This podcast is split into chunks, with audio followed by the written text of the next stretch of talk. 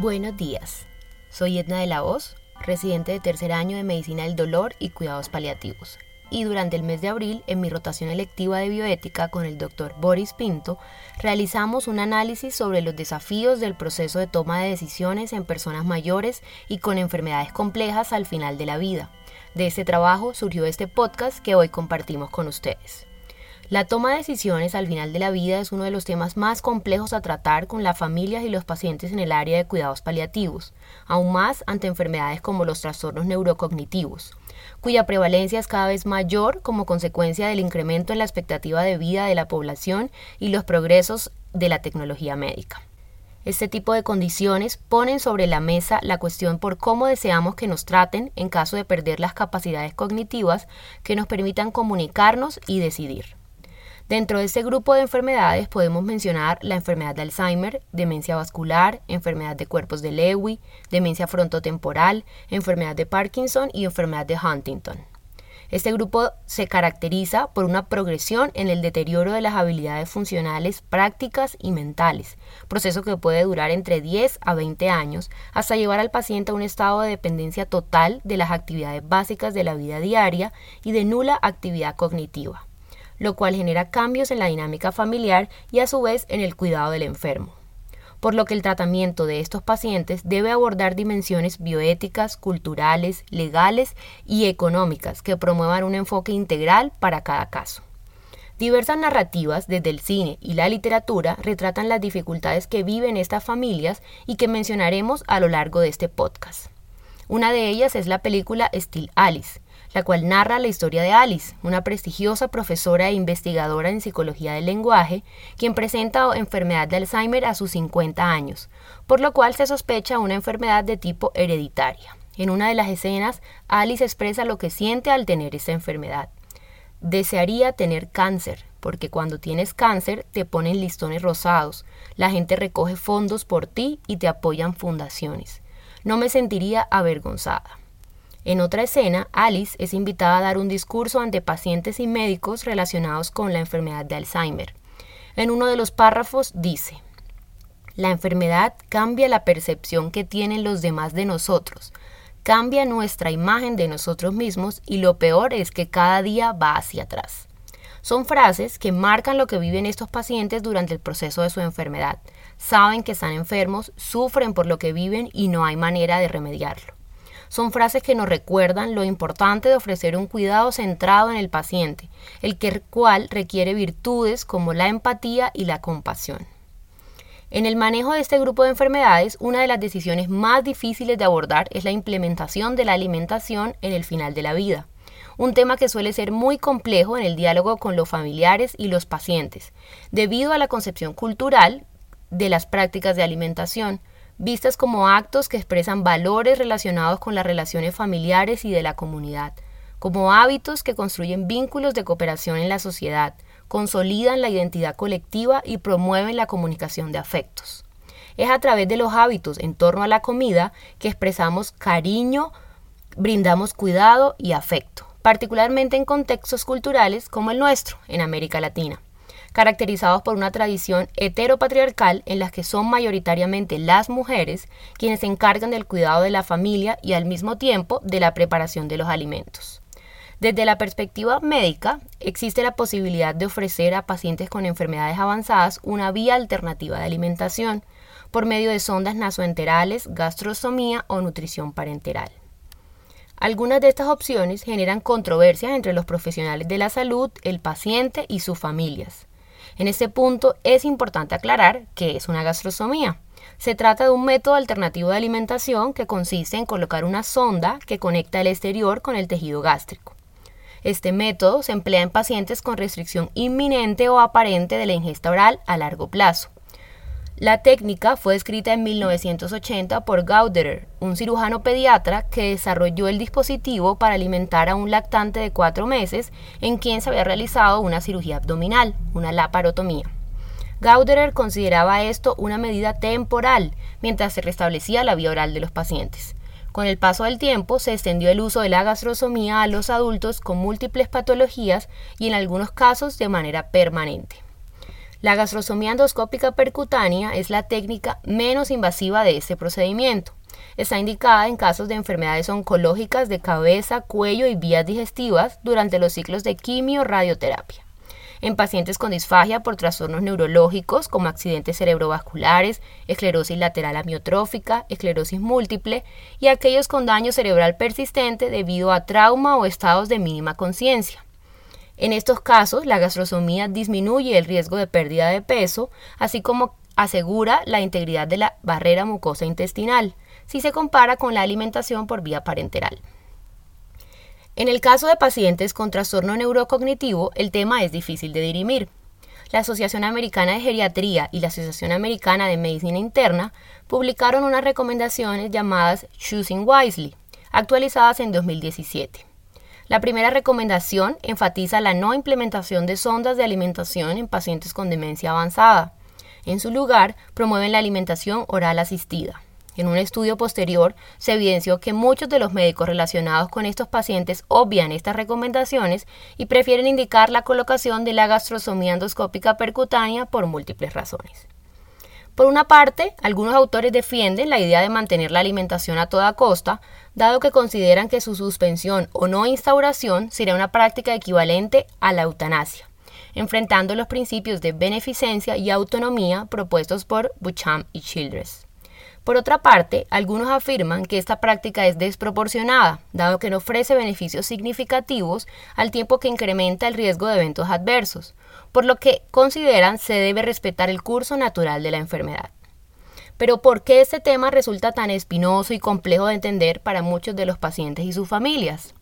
Además del significado cultural de la comida ya expuesto, se debe mencionar la concepción que surgió en los años 70 en el ambiente médico, en la que mantener y brindar nutrición e hidratación a los pacientes hasta el momento de la muerte se consideraba como otra medida de atención básica, sin importar la enfermedad, el pronóstico, los riesgos y los beneficios. Desde esta perspectiva, se consideraba que estas prácticas contribuían a un trato humanizado y compasivo, y que su retiro produciría una muerte dolorosa y prolongada, con consecuencias legales para el personal sanitario que lo llevara a cabo. Desde finales de los años 70, diversos casos de personas con enfermedades irreversibles fueron presentados en instancias judiciales por sus familias para solicitar tanto la suspensión de la nutrición e hidratación artificial como la de la ventilación mecánica. Dentro de estos antecedentes se pueden citar los casos de Karen Ann Kinlan en 1976, Herbert en 1983, Bovia en 1986, Cruzan en 1990, todos estos en Estados Unidos, el caso Blunt en 1993 en Inglaterra, el caso de Terry Schiavo en 2005 en Estados Unidos y el caso de Eluana Englaro en 2009 en Italia. A partir de estas discusiones, hoy es claro que 1. La nutrición artificial es una medida similar a otras terapias como la diálisis o la ventilación mecánica y su implementación debe ajustarse a las necesidades terapéuticas y paliativas de los pacientes en etapas finales de la vida. 2. La muerte del paciente se produce en el contexto del curso natural de la enfermedad de base que llevó al estado actual y que generó la incapacidad de alimentarse o hidratarse de manera independiente. La suspensión de la nutrición artificial no constituye una práctica de eutanasia se conoce como adecuación del esfuerzo terapéutico al no identificar beneficios dentro del proceso natural de la enfermedad. 3. La decisión de no iniciar o suspender la nutrición artificial no constituye un delito para el personal médico. 4. Si se inicia la nutrición artificial, el equipo de salud debe evaluar periódicamente la situación clínica y discutir su continuidad o suspensión. 5. Se debe respetar la autonomía del paciente y su voluntad en relación con la decisión de no iniciar o suspender la medida, previa valoración de la capacidad de toma de decisiones y la explicación de los beneficios y riesgos para cada decisión. 6. Se debe promover la expresión de la voluntad en vida y la representación legal del paciente por medio de un documento de voluntad anticipada, de acuerdo con los parámetros que estipula la normatividad en Colombia. En ese caso es la resolución 2665 del 2018. 7.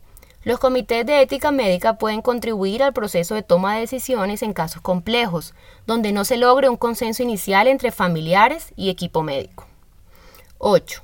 Se debe evitar caer en la práctica de obstinación terapéutica, que se conoce como el conjunto de conductas desproporcionadas y fútiles realizadas o promovidas por el equipo de salud, en las cuales los riesgos, el sufrimiento y la agonía para el paciente y sus familiares superan ampliamente los beneficios potenciales de la medida. Contrario al mito, la evidencia y la práctica muestran que la gastrosomía endoscópica percutánea no incrementa significativamente la supervivencia, no mejora la calidad de vida de los pacientes con trastorno neurocognitivo mayor en el final de la vida, ni la ganancia esperada de peso. No disminuye las neumonías aspirativas o los reingresos hospitalarios. Genera pérdida sensorial y aislamiento al no recibir el alimento del cuidador o familiar. Y tampoco mitiga el posible sufrimiento. Estos desenlaces negativos se relacionan con factores del paciente, como el estado avanzado de la enfermedad, el encamamiento persistente, las contracturas severas, la nula comunicación y la manipulación inadecuada de la sonda. Un artículo publicado en el World Journal of Gastroenterology en 2020 describe la paradoja de la gastrosomía endoscópica percutánea, según la cual ésta se decide en una etapa muy avanzada de la enfermedad, pensando en que se está beneficiando al paciente, cuando ya el beneficio es mínimo y los efectos adversos son mucho mayores, incluyendo la mortalidad, que en el primer año puede estar entre el 30 y el 90%. Mientras que durante etapas tempranas de la enfermedad, cuando el paciente aún conserva un índice de masa corporal aceptable y no presenta otras comorbilidades, la gastrosomía no se piensa y sí podría traer mayores beneficios, como lo reportado por un estudio retrospectivo japonés en 2012, en el cual se describe que un grupo de pacientes con trastorno neurocognitivo mayor leve mejoraron cuatro veces su nivel de independencia, comparados con los pacientes con enfermedad avanzada. Sin embargo, aún faltan estudios con evidencia adecuada que soporten estas afirmaciones. Es importante en este punto hacer una distinción entre nutrición e hidratación. Las medidas a través de las cuales podemos hidratar a un paciente no requieren la colocación de sondas de gastrostomía. El uso de catéteres subcutáneos permite mantener volúmenes de hidratación adecuados y suficientes para los pacientes en cama con nula movilidad. De igual manera se pueden realizar otras medidas como la humidificación de la boca y los labios a través de gasas humedecidas que sacien la sensación de sed y hambre, las cuales disminuyen significativamente en estos pacientes hasta llegar a cero. Estos cuidados pueden mantenerse incluso en el domicilio de los pacientes hasta el final de la vida. Existen otras alternativas de alimentación diferentes a la gastrostomía recomendadas en los pacientes con trastorno neurocognitivo mayor dependiendo del estado de la enfermedad. En etapas iniciales, con trastornos de glutorios leves, se aconseja el cambio de consistencia de los alimentos a través de espesantes que disminuyen el riesgo de aspiración y neumonitis. Con el avance de la enfermedad se puede implementar la alimentación orientada al confort, una estrategia en la que el paciente recibe alimentos deseados y con la consistencia recomendada, solo en la cantidad necesaria hasta que él lo desee o hasta que presente tos, angustia o miedo. En ese momento se detiene la alimentación, se recomienda mantener al paciente sentado durante mínimo 30 minutos para evitar reflujo y aspiraciones. Es importante recalcar que en etapas avanzadas no se debe obligar al paciente a comer. Debemos respetar el proceso natural de la enfermedad y brindar los alimentos solo cuando el paciente se encuentra en condiciones idóneas, alerta y con capacidad de sentarse. Hay que dejar claro a la familia que con estos métodos no se van a mantener los objetivos nutricionales que quizás esperan. Los objetivos cambian hacia la calidad de vida y el confort que pueda sentir el paciente al saborear la comida, la remembranza que le trae de gustar un poco los platos que más le apetecen. Estos métodos de alimentación implican un cuidado centrado en el paciente, le demuestran afecto y cariño por parte de la familia y le recuerdan su lugar e importancia dentro de la dinámica familiar. Un ejemplo en este sentido lo podemos encontrar en el libro de José Saramago, Las intermitencias de la muerte en el cual se narra una fábula en la que en una familia compuesta por abuelo, padre, madre e hijo, al observar que el abuelo ya no es capaz de comer por sí mismo y que en cada comida deja caer los alimentos y ensucia el mantel a pesar de los múltiples regaños que le hacen para que coma con cuidado, el padre decide trasladarlo al patio y servirle la comida en un cuenco de madera, para que coma solo y así sea más fácil para la madre limpiar y evitar dañar el mantel. Al observar esto, el hijo de la pareja no dice nada, pero un día su padre lo ve construyendo con sus manos y una navaja un objeto de madera. Tras varios días en esta labor, el padre le pregunta qué es lo que está construyendo, a lo que el hijo responde que está haciendo un cuenco de madera para cuando su padre tenga la edad del abuelo y tenga su cuenco para comer en el patio. En ese momento, el padre se da cuenta de lo que ha hecho y regresa al abuelo a la mesa y en adelante asume personalmente la tarea de alimentar a su viejo, porque todavía podía hacerlo y su querido padre ya no. En esta fábula podemos considerar varias situaciones. En primer lugar, el padre invisibiliza a su propio padre, lo destierra al patio, lo exilia de una costumbre tan importante, cultural y afectivamente como lo es sentarse en la mesa para comer con el resto de la familia. En segundo lugar, la escena describe el cuidado y la atención del adulto mayor volcado en la esposa, la nuera, reafirmando esa expectativa patriarcal del cuidado. Por último, se identifica un proceso de violencia transgeneracional al normalizar desde las pautas de crianza la identificación de las personas mayores como estantes, entre comillas, que se pueden mover de un lado a otro. Olvidamos su lugar en las redes de afectos de la comunidad y sus derechos. Como podemos ver, la discusión en este contexto es particularmente compleja, tiene múltiples aristas, no hay una solución que encaje en todos los casos, conlleva tiempo e implica contar con toda la información clínica clara, construir una relación de confianza y buena comunicación con el resto del personal sanitario y con la familia, así como requiere abordar tabúes culturales como la muerte, el reconocimiento de la finitud de la vida y la irreversibilidad de algunas enfermedades lo cual, más que una derrota de la medicina, representa una oportunidad para mantener una atención de calidad hasta el último momento de nuestros pacientes. Es común que en este tipo de decisiones nos enfrentemos a conflictos de valores, los cuales se expresan en expectativas diferentes entre los involucrados con respecto a la eh, situación clínica del paciente. En estos escenarios, el objetivo no es encontrar la solución correcta siguiendo un manual, procuramos disminuir la incertidumbre por medio de la deliberación en relación con valores y objetivos diversos, siempre sobre la base de los derechos fundamentales de nuestros pacientes. El equipo médico debe precisar la relación entre riesgos y beneficios de cada intervención, así como la importancia de comunicar adecuadamente a la familia y al personal cuidador toda la información del caso. Idealmente, estos pacientes deben recibir acompañamiento multidisciplinario por parte de neurología, gastroenterología, cuidados paliativos y fonoaudiología para tomar decisiones adecuadas. Otra recomendación es que los pacientes con trastorno neurocognitivo mayor idealmente reciban acompañamiento desde etapas tempranas por el equipo de cuidado paliativo, con el objetivo de planificar de manera anticipada las decisiones en el final de la vida. De esta manera se disminuye la carga que perciben estas familias y se identifican los posibles escenarios clínicos y las conductas a seguir. Una situación que ejemplifica la importancia de este acompañamiento se puede observar en la película Iris, Recuerdos Imborrables, basada en el libro Elegía a Iris, la cual narra la enfermedad de la escritora y filósofa irlandesa Iris Murdoch, quien vive con su esposo John Bailey y quien es el único encargado de su cuidado. La historia describe la carga emocional y física que representa la enfermedad de Iris para su esposo John, una persona mayor quien en ocasiones parece no entender la gravedad del asunto y quiere continuar la vida como siempre la han vivido. En una ocasión, Iris se pierde en Londres porque sale de la casa sin que John se dé cuenta. En otra escena, sufre una caída cuando la lleva al lago a nadar como cuando eran jóvenes. En varias ocasiones se rehúsa a trasladar a Iris a un sitio para que reciba un mejor cuidado. La idea de delegar puede ser interpretada en nuestra sociedad como abandono. Debido al vínculo afectivo con el enfermo, los cuidadores, en algunos casos la pareja, asumen cargas mayores a las soportables. Eso también lo vemos en Amour, película francesa ganadora del premio Oscar a Mejor Película Extranjera en 2013, la cual narra la vida de una pareja de adultos mayores quienes padecen el proceso de enfermedad cuando ella presenta eventos vasculares que limitan su función y cognición de manera progresiva.